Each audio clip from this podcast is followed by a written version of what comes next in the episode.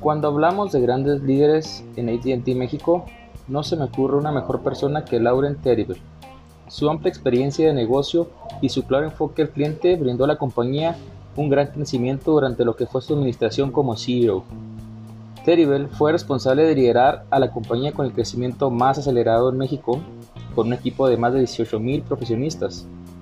ATT atiende a 17.3 millones de clientes a través de su red 4G LTE, que en la actualidad cubre casi 100 millones de personas en el país. También dirigió los esfuerzos para expandir el portafolio de productos innovadores diseñados para servir a clientes empresariales en México.